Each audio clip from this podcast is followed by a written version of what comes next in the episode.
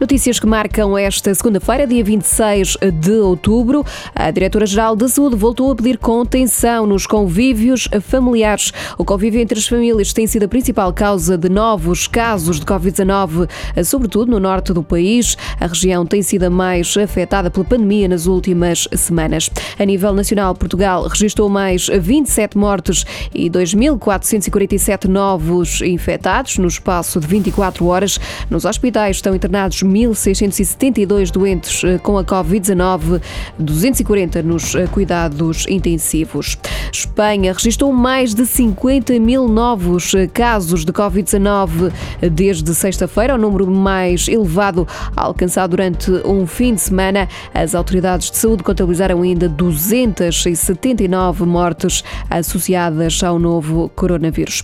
Reinaldo Teles está internado no Hospital de São João, no Porto. O administrador da SAD do Futebol Clube do Porto eh, está infectado com a Covid-19. O dirigente está nos cuidados intensivos, com assistência ventilada. Reinaldo Teles tem 70 anos, não esteve recentemente em contacto com o presidente Pinto da Costa. Um jogador do Belenenses Estado está infectado com a Covid-19. A identidade não foi revelada, mas o jogador em causa já foi colocado em isolamento. O Belenenses Estado defronta esta noite o Benfica. Na quinta jornada do Campeonato Nacional de Futebol, o jogo arranca às 8 h quarto da noite na Luz. A Frente Comum de Sindicatos da Administração Pública vai avançar para a luta, marcou uma manifestação nacional em Lisboa para 13 de novembro.